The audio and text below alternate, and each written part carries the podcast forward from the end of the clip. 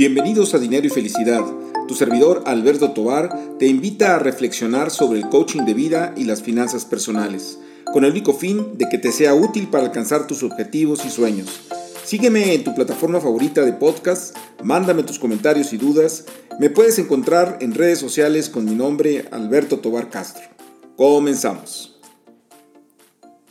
Pues bien, hoy tenemos el gusto de presentarles a ustedes a una excelente experto en el tema eh, pues de los mercados, Carlos Ponce, quien ha dirigido áreas de investigación estratégica eh, bursátil y banca patrimonial en diferentes e importantes instituciones financieras y a partir de 2018 eh, conformó su propia empresa llamada BNX, Constructores de Patrimonio. Eh, de hecho, acaba de publicar un nuevo libro que se llama Vacuna Patrimonial y nueve mitos de la educación financiera en México. Y esto se suma a otros títulos que ya eh, también ha, llevado al mercado, que se llama El riesgo de no invertir en bolsa, Estudiar, trabajar y ahorrar no es suficiente, invierte en la bolsa.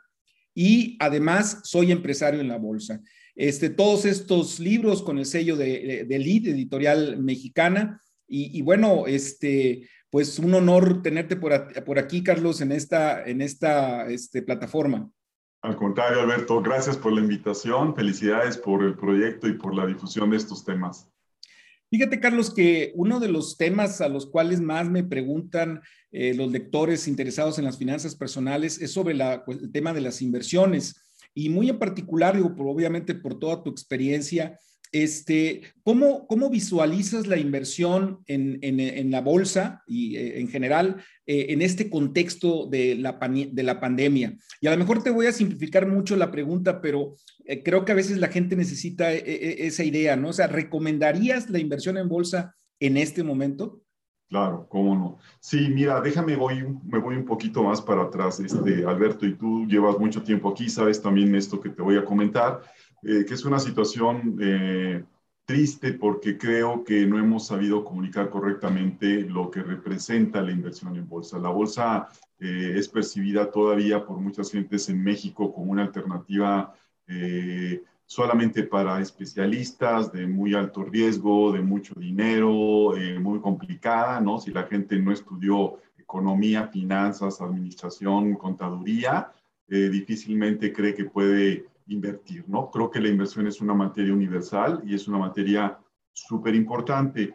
Eh, nuestro punto de vista sobre la, la, verdadera forma de entender lo que es la participación en el mercado, y esto tiene que ver con los mitos de, de, muchos temas que hay en, en, educación en México, pues es simplemente una forma distinta, Alberto, de volverte empresario. Estamos muy acostumbrados a la forma tradicional, eh, yo en la oportunidad que tengo de he dado, dado clases en muchas universidades, doy clase ahora en la Universidad Nacional, y la verdad es que muchos jóvenes, este, sin, querer, eh, sin querer descartar el emprendedurismo, pero muchos jóvenes, eh, digamos, que temen eh, volverse empresarios por varias razones. Uno, la estadística de, de, de, digamos, de éxito en, empresas en México de la manera tradicional, pues es muy lamentable, Alberto. De cada 10 compañías que inician en México, eh, solamente dos sobreviven por diferentes razones, ¿no? Eh, no tienen un plan de trabajo, este, no saben cómo hacer realmente un tema de evolución, no saben cómo, cómo eh, obtener un buen financiamiento, etcétera, y, y, no tienen la experiencia, en fin, no, no termina bien este tema, pero es la forma en que ellos consideran que es la única forma de hacerlo. Cuando tú inviertes en bolsa, Alberto, pues te vuelves socio y dueño, por difícil que parezca, pues, de todas estas compañías en las que puedes invertir. Y más importante todavía es que desde hace algunos años, gracias a el desarrollo que ha tenido en México, eh, la bolsa mexicana permitiendo y trabajando muy de cerca con otros mercados, pues el desarrollo del sistema internacional de cotizaciones te permite hoy acceder desde México a instrumentos de acciones, por ejemplo, de compañías a nivel global. Pero hoy hay mucho más eh, alternativas internacionales, puntualmente empresas globales, pues que empresas mexicanas. Y nuestra condición es hoy la de un inversionista global y potencialmente la, la, de un empresario global. Entonces, cuando yo me presento en algunos foros y le comento a la gente que ellos pueden ser dueños, por difícil que parezca, de compañías como Amazon, Facebook, Google, Disney, Nike y todos estos grandes nombres, compañías muy exitosas que van a seguir siendo exitosas en el tiempo, les cuesta mucho trabajo, pero esa es una realidad que hay, entender, que, hay que entender. Entonces, cuando tú realmente logras eh, entender tu condición de empresario de una forma diferente, este, siendo dueña de estas empresas y aparte asociándote pues, con alguno de los grupos de los eh, empresarios más exitosos, más visionarios a nivel internacional, creo que cambia mucho esta percepción. Ahora, eh, tocando este punto de la pandemia, mira, eh, hoy me puedes preguntar de la pandemia cómo lo haces y hace un par de años seguramente me hubieras preguntado sobre las relaciones comerciales de Estados Unidos y China, que era el tema que más preocupaba. Y hace algunos años más me hubieras platicado si valdría la pena eh, hacerlo en medio de aquel terrible atentado terrorista que hubo en las Torres Gemelas, ¿no? O sea, lo que te quiero decir es que eh, sucesos muy complicados a nivel global, este, pues han sido muy recurrentes. Y sin embargo, cuando tú ves estos eventos en el tiempo y analizas lo que es el comportamiento del mercado accionario, eh, en el caso particular, por ejemplo, de Estados Unidos, pues realmente lo que vas a ver es que en todos los casos, incluyendo la pandemia, el mercado logró superar pues, estas situaciones complicadas. ¿Por qué? Porque al final las empresas logran adaptarse, logran eh, levantarse, logran innovar nuevamente y siguen teniendo eh, lo que es más importante para un empresario, para un inversionista, que es pues, un crecimiento y una generación permanente de utilidades. ¿no? Entonces yo te diría, que sí creo que realmente estas épocas de pandemia lo que más bien generan son oportunidades, porque al final, te lo puedo decir con muchísima seguridad, Alberto, este es algo que va a ser transitorio. No podría yo eh, darte una fecha específica de cuándo esto va a poder solucionarse, pero se va a solucionar como se han solucionado muchos otros temas. Y en el Inter, ¿no? Eh, la preocupación y la caída de precios que pueden llegar a tener que, por cierto, en realidad no lo han tenido. ¿no? Es lo que te iba a comentar, o sea, hemos visto crecimientos espectaculares en bolsa, ¿no?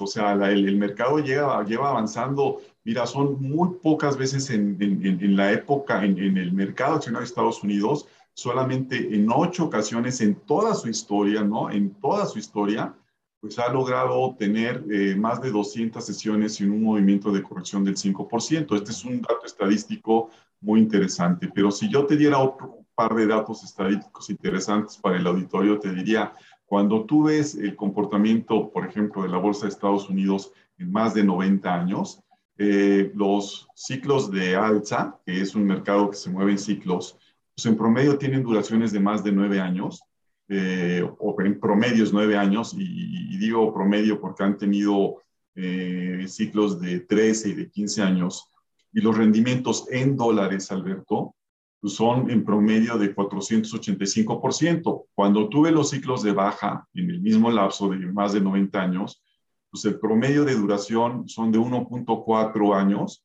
con una corrección del 40%. Entonces, no hay comparación. Tú, tú ves eh, la historia del mercado en el largo plazo y es una tendencia alcista natural, ¿no? Y eso difícilmente va a cambiar. Ha sido la, la alternativa por mucho que más ha contribuido a la creación de patrimonio, que creo que es el tema importante, la creación de patrimonio pues, de muchos individuos a nivel internacional. Y esto lamentablemente no lo hemos sabido aprovechar en México. El nivel de, de penetración que hay de mexicanos hacia este tipo de alternativas sigue siendo muy pobre desde hace muchísimos años. Ese es algo que a mí me preocupa porque quizá por esta percepción equivocada, no hemos logrado que la gente realmente se interese y pueda tener beneficios que los hemos visto en otras partes del mundo y que creo que la manera en que benefician a un individuo, benefician a todo un país, ¿no? Ahora, ¿qué les dirías, eh, Carlos? de, alguna manera hay diferentes enfoques para entrar al mercado. Yo, yo he percibido que luego, eh, sobre todo los más jóvenes, como que eh, ven a los mercados como para hacerse ricos de manera muy rápida y, quieren entrar más a lo que le llaman el casque, ¿no? Estar comprando, vendiendo. Y, y, el, el, otro enfoque, pues es un enfoque más patrimonial, más empresarial, más de largo plazo. Este, ¿Tú qué le recomendarías a, la gente en términos de cómo entrar al mercado, en términos de este corto o largo plazo? No, no, excelente pregunta, Alberto. De verdad se los digo y entiendo esa eh, característica quizá de la gente joven de, de, de, este ánimo de estar operando y de querer eh, buscar los momentos ideales, pero eso no existe y, la verdad es que está muy demostrado que esta operatividad de tradear lo único que te genera son menores rendimientos porque cada operación pues, lleva implícita una comisión que en el tiempo pues, te, te, te, afecta, ¿no? Eh, recientemente acabamos de recordar una publicación, fíjate, eh, eh, alertando un poco, el título de la publicación era Mucho cuidado y, era curioso porque la gente parecía que el contenido iba a estar relacionado precisamente con el contexto de pandemia y de muchas otras cosas. Y realmente la advertencia nueva, nuestra en el sentido de que la gente no tomara una mala decisión y estuviera precisamente tratando de encontrar el momento ideal. Entonces, en un eh, ejercicio en donde tú pones, digamos, 15 años en el mercado de Estados Unidos, eh, eh, a lo largo de esos 15 años, tú tienes al día de hoy rendimientos que van arriba del 400%. Si en esos 15 años, este, Alberto, fíjate, 15 años, que es una buena cantidad de años, tú dejas de estar tan solo los 10 mejores días, ese rendimiento de más del 400% disminuye a un rendimiento del 84%, solo con 10 días, ¿no? Y así sigue el ejercicio si dejas de estar los 15, los 20, los 30, los 40 días hasta que se vuelve negativo. O sea, lo, que te quiere decir este ejercicio es como, primero, pues es muy eh, difícil que tú puedas pronosticar cuándo va a ser un buen día o el mejor día para el mercado, ¿no? Y el que tú trates de encontrarlo con esa idea del momento ideal, eh, realmente, y está súper documentado, no funciona. ¿no? Entonces, regresando a esta eh, sugerencia de, participar y entender el mercado como empresario, eh, pues tienes que ser muy congruente si realmente decides participar de esta forma. Y es, oye, pues tú no compras una empresa hoy para venderla mañana y, o estarla comprando y vendiendo dos o tres veces a la semana, ¿no? realmente lo que tienes que enfocarte mucho es en el tipo de compañía que estás comprando, más allá del contexto del mercado. O sea, decían algunos estrategas muy reconocidos, oye, no te preocupes porque el mundo se caiga, preocúpate porque la evolución, el desarrollo y la perspectiva de las empresas de las que eres dueño sigue teniendo una perspectiva favorable, ¿no? Eh, me permito yo eh, aquí comentarles, por ejemplo, algunos elementos, sin querer ser muy técnico, que nos han funcionado para identificar precisamente aquellas compañías eh, eh, interesantes desde el punto de vista de para ser dueño de una empresa, ¿no? Eh, primero que nada, sentimos que es importante que, que, esta información, aunque no seas especialista, es accesible, la puedes tener, es tratar de entender cuál es el crecimiento hacia adelante de las empresas, ¿no? Porque no, veo mucha gente que para tomar decisiones voltea hacia atrás y se pone a ver lo que han sido empresas, ¿no? Y eso, digamos, es bueno saber cómo les ha ido, pero no porque a alguien le haya ido bien significa que le pueda seguir yendo bien. Los tienes que estar viendo siempre hacia adelante, ¿no? Los tienes que atender mucho, sobre todo, resultados de crecimiento a nivel operativo, es decir, lo que realmente la, empresa se encarga de hacer. Eh, que este crecimiento, digamos, porcentualmente, si hablas de un 20% de crecimiento este, el próximo año o un crecimiento promedio del orden del 15% en los próximos cinco, sea un crecimiento que esté por arriba del sector de esa empresa o por arriba del mercado.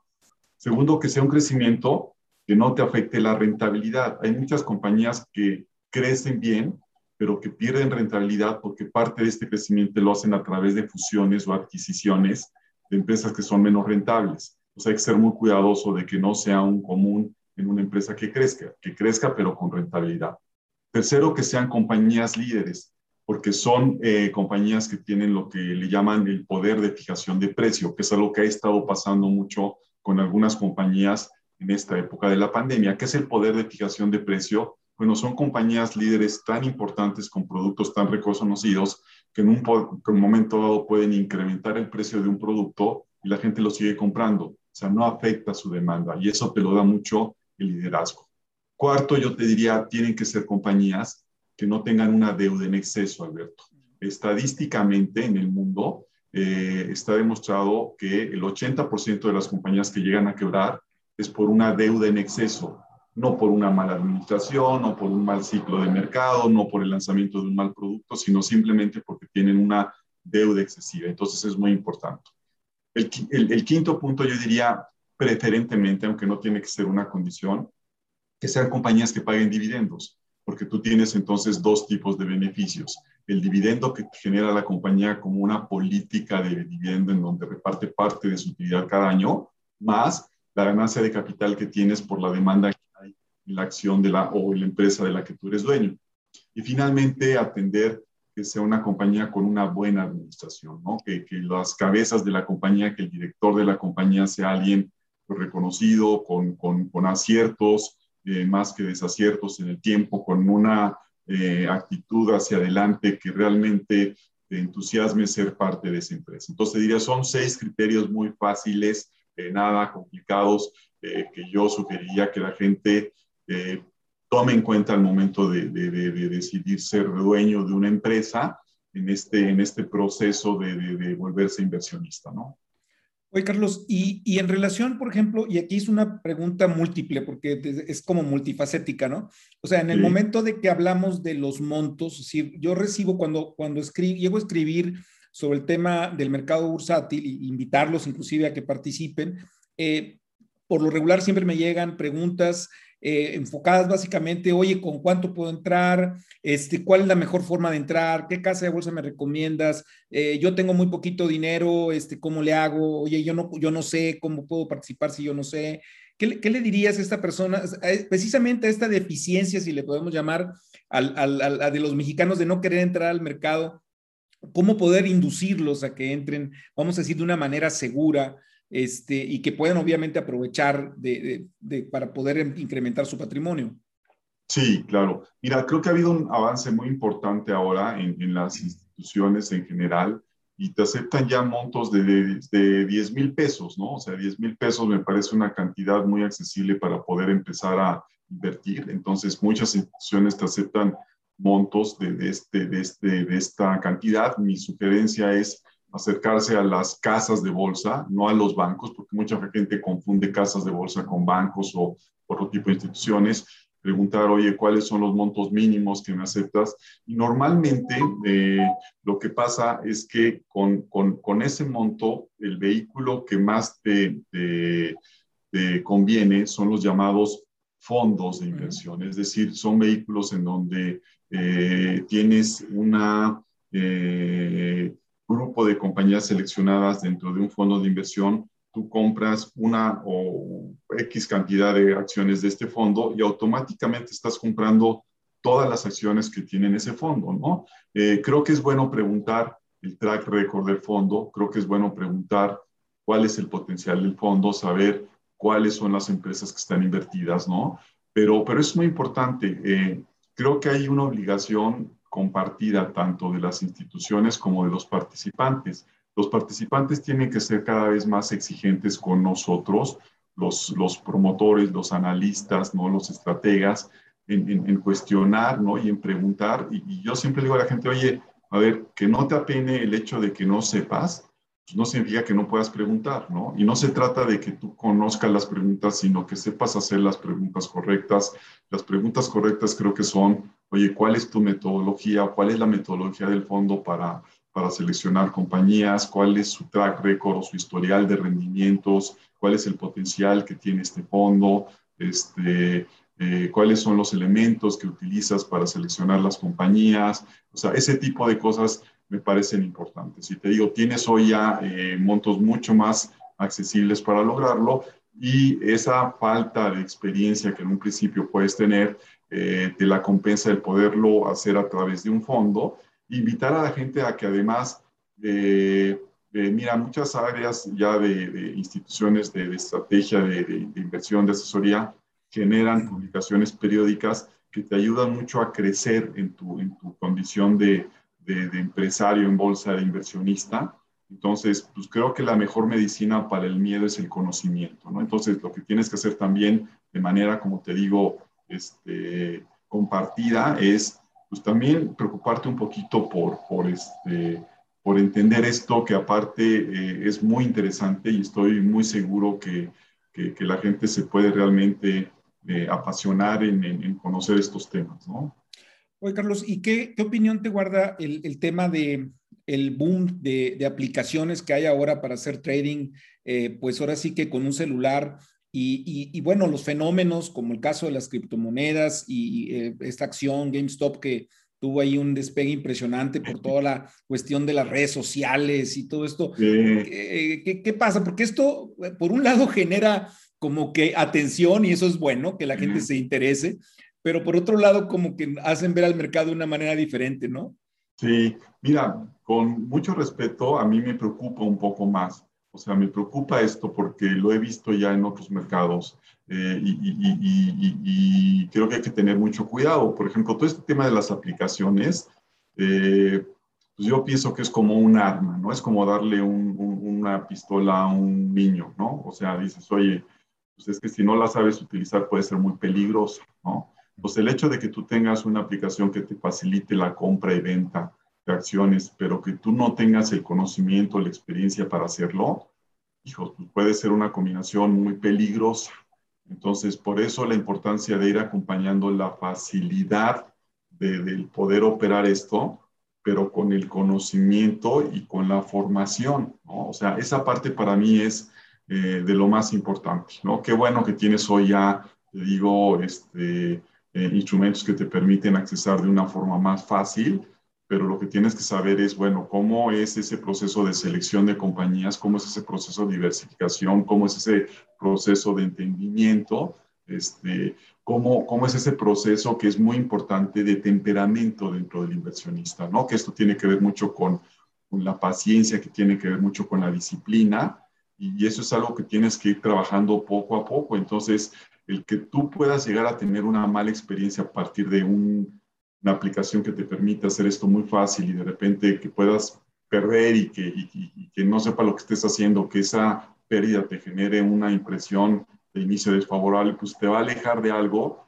que no te tendría por qué haber alejado. Pues tienes que tener muchísimo cuidado. Sí, creo que de manera natural, Alberto, este, somos muy dados, y lo entiendo, a tratar de buscar alternativas en donde puedas ganar mucho y puedas ganarlo muy rápido, ¿no? Pues eso es el sueño de todos, pero, pero pues eso este, pues es muy complicado, o sea, la verdad hay que, hay que ser muy honestos en decir, oye, pues este, eh, lo, lo, que viene fácil se va fácil, entonces ese, creo que no es la forma correcta de hacerlo. Mira, en mi experiencia, cuando mucha gente decide participar en bolsa, precisamente lo hace por esto, dice, oye, es que yo quiero hacerlo de una manera rápida y quiero ganar dinero fácil. Cuando la gente, Alberto, que toma esta decisión y su prioridad es, a veces es consciente o a veces inconscientemente, pero al final termina siendo esta que tú dices de obtener dinero rápido y, fácil, yo te diría que su principal eh, problema es que está sujeto a asumir riesgos de manera consciente e inconsciente. Porque cuando tú quieres hacer esto rápido y mucho, seguramente vas a asumir muchos riesgos y a veces no te vas a dar cuenta. Ahora, el tema de la inversión y de cualquier decisión en general lleva implícita un riesgo. O sea, cualquier decisión que tomes lleva implícita un riesgo. En el mercado accionario yo diría, y quizá en otro tipo de, de campos, pero creo que lo más importante es conocer la variable, entenderla y controlarla, no evitarla porque no la vas a poder evitar. Entonces simplemente lo que haces es, la conoces y la controlas. Y en la medida en que conoces y controlas la variable, en el caso del mercado accionario, en las distintas etapas en donde se te presenta como inversionista, es en la manera en que tu resultado funciona, en la medida en que conoces y que controlas el riesgo. Insisto, si tú, tu enfoque principal no es conocer y controlar el riesgo, sino simplemente querer más y ganar más, el tipo de errores tradicionales que cometes, Alberto, es atender rumores y comprar eh, y participar sin, sin ningún conocimiento o concentrarte en muy pocas compañías porque piensas que son compañías que les ve muy bien y de repente no les va tan bien y como pusiste mucho dinero ahí te va mal. En fin, son, son, son muchos elementos. Si yo pudiera resumir cuáles son las etapas en donde el riesgo está presente para un inversionista sin, sin hacer eh, muchos cálculos y muchas fórmulas que a veces tienen que ver con, con, con, el tema del riesgo, yo te diría, creo que el primer riesgo está en el momento en que decides cuánto de tu patrimonio total va al mercado, ¿no? El segundo riesgo es cuando decides de cuáles compañías quieres ser dueño como empresario. El tercer riesgo es cómo diversificas ese grupo de compañías que decidiste que quieres ser dueño. ¿Le pones a todos el mismo peso, la misma proporción o lo haces diferente en función del potencial que tiene cada una de ellas. Y el, y el cuarto elemento es en qué momento decides incrementar o subir tus exposiciones, ya sea porque se modifique tu perfil de inversionista o porque se modifique el contexto del mercado. ¿no? Entonces, todo, todo esto pues es, un, es, un, es un proceso eh, que, lo, que lo tienes que ir aprendiendo en el tiempo, que lo tienes que ir estudiando, que no es, no es nada complicado y que necesitas a alguien quizá que te acompañe para que vayas aprendiendo. Y por eso creo que el, hacerlo tú solo de repente en aplicaciones puede ser peligroso, ¿no? Carlos, algo que me llamó mucho la atención de este último libro tuyo que tuve la fortuna de leer es eh, el tema sobre la bolsa en, eh, como mecanismo para el retiro este, que luego, que luego eh, no se alcanza a ver así, porque eh, como que la visión es, bueno, ya me voy a retirar, entonces me salgo de todas las posiciones de riesgo eh, y me dedico a los bienes raíces o cosas de, mucho más estables y me salgo del mercado bursátil. Pero tú planteas ahí algunos escenarios interesantes. No sé si nos pudieras resumir un poquito esa, esa idea. Sí, fíjate que, el tema de la pandemia en este último libro invita a un par de reflexiones. No fue este, este año de pandemia que fue el pasado y que seguimos teniendo ahora, eh, es una historia, es la historia de la pandemia, pero dentro de esa historia tienes protagonistas diferentes, ¿no? Tienes gente que lamentablemente ha perdido su trabajo, la ha pasado muy mal desde el punto de vista financiero, ¿no? Seguramente la seguirá pasando mal y eso pues, es muy, mucho, muy lamentable, pero, pero es increíble cómo es, en ese mismo contexto tienes gente que le ha ido muy bien, que pudo este, librar todo este tema eh, de, la, de la crisis precisamente a través de, de, la inversión que hizo en, en, previo a la pandemia y cómo la pandemia, comentábamos hace un minuto, este, lejos de originar una caída, pues, propició un alza en muchas acciones por diferentes circunstancias, ¿no? La estadía en casa junto con otro tipo de hábitos que empezaron a ser la nueva normalidad dentro de la pandemia, pues ayudó mucho a empresas como Netflix, empresas como Peloton de ejercicios de, comprar tu bicicleta para casa, empresas como Amazon de e-commerce, explotaron todas esas compañías, todas las empresas de ciberseguridad, etcétera, etcétera este, y en Estados Unidos sucedió un fenómeno muy famoso, Alberto. Fíjate que hacia finales del año pasado de la pandemia fue el mayor número de personas en Estados Unidos que se jubilaron a una edad mucho más temprana, entre los 50 y 51 años. Y todo eso gracias al tema de, de, la inversión y de la construcción de patrimonios en el mercado accionario, ¿no? Entonces, este, sí, yo comentaba que, que eh, es importante que la gente entienda, creo, la diferencia entre el ahorro y la inversión. Con, con frecuencia eh, me doy cuenta que la gente a veces los utiliza de manera equivalente cuando no es así. El, el ahorro importante, sin duda, ¿no? Pero pues, está más relacionado con, con esta actividad del día a día, ¿no? De, de, de, tus gastos tradicionales, la gente suele ahorrar en el banco, pero mira, Alberto, la realidad es que ninguna gente que ha ahorrado ha logrado construir patrimonio por una sola razón. Eh, la tasa de interés en México eh, desde hace muchos años pues es una tasa que al final no logra superar el verdadero nivel de inflación personal o familiar. ¿sí? Este, hoy, lamentablemente, vuelve a ser un, un ejemplo, ¿no? O sea, tienes hoy niveles de inflación oficiales, Alberto, hoy están cerca del 6% porque toda la inflación ha subido, ¿no? Por diferentes razones. Eh, pero yo te puedo asegurar que para mucha gente que nos esté escuchando, mucha gente que te lee, que te sigue, sus niveles de inflación familiar y personal son mucho mayores a la tasa del 6% que nos está diciendo el gobierno que es la inflación oficial. O sea, la escuela, el súper, el agua, la luz, el predial, el gas, la vacación, el médico, difícilmente te sube al 6%. Nosotros hacíamos un ejercicio eh, para tratar de identificar realmente el nivel de inflación de clase media Ciudad de México y estaba haciendo por arriba de los 12%. Entonces, cuando tú metes tu dinero al ahorro, ¿no? En un contexto como este, primero te quitan casi 1% de impuestos, una tasa de eh, cuatro y medio hoy termina siendo del tres y y cuando tienes una inflación del 12%, pues realmente lo único que haces es pierdes poder adquisitivo y pide crear un patrimonio. Entonces, viene luego el tema de la importancia de entonces la inversión.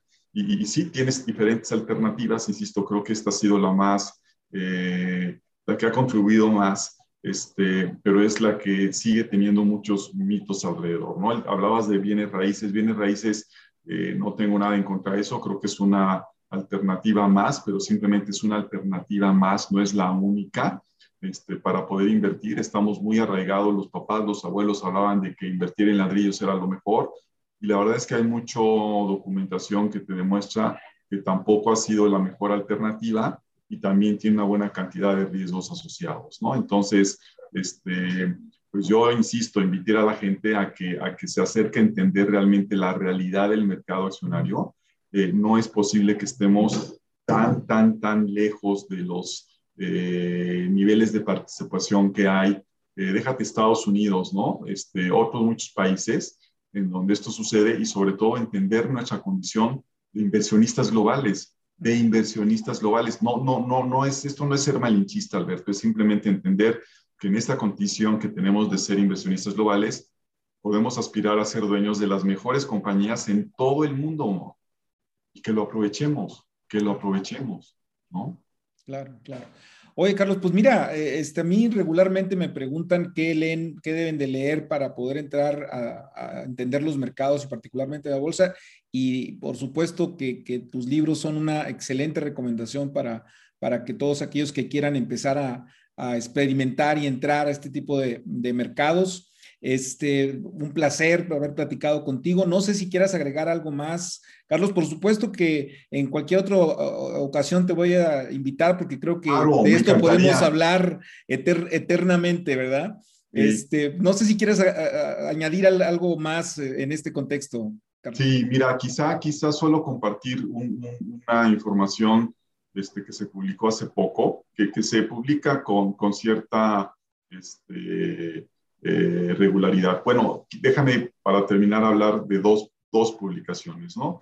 Eh, la primera tiene que ver, por ejemplo, con la revista Forbes, que es esta revista en donde, como tú sabes, con cierta frecuencia eh, publica la lista de los billionaires a nivel internacional. Este, son un poco más de 2.000 gentes las que en el mundo han logrado acumular un patrimonio de más de mil millones de dólares. Entonces es muy interesante cuando tú ves la lista y te pones a ver cuál es la profesión más recurrente dentro de la lista, ¿no? Entonces, atendiendo un poco al sentido común que a mí me gusta mucho, pues es como decir, oye, pues esta es un poquito, la lista te está diciendo, pues cuáles son las profesiones este, eh, para que alguien pueda decidir, pues cuál es la actividad profesional que más contribuye a la creación de patrimonios sin que yo diga que es lo más importante la parte de la lana, y sí quiero ser muy, muy claro en esto, ¿no? Pero sí creo que lograr una estabilidad económica, este, lo que te origina es que no te tengas que preocupar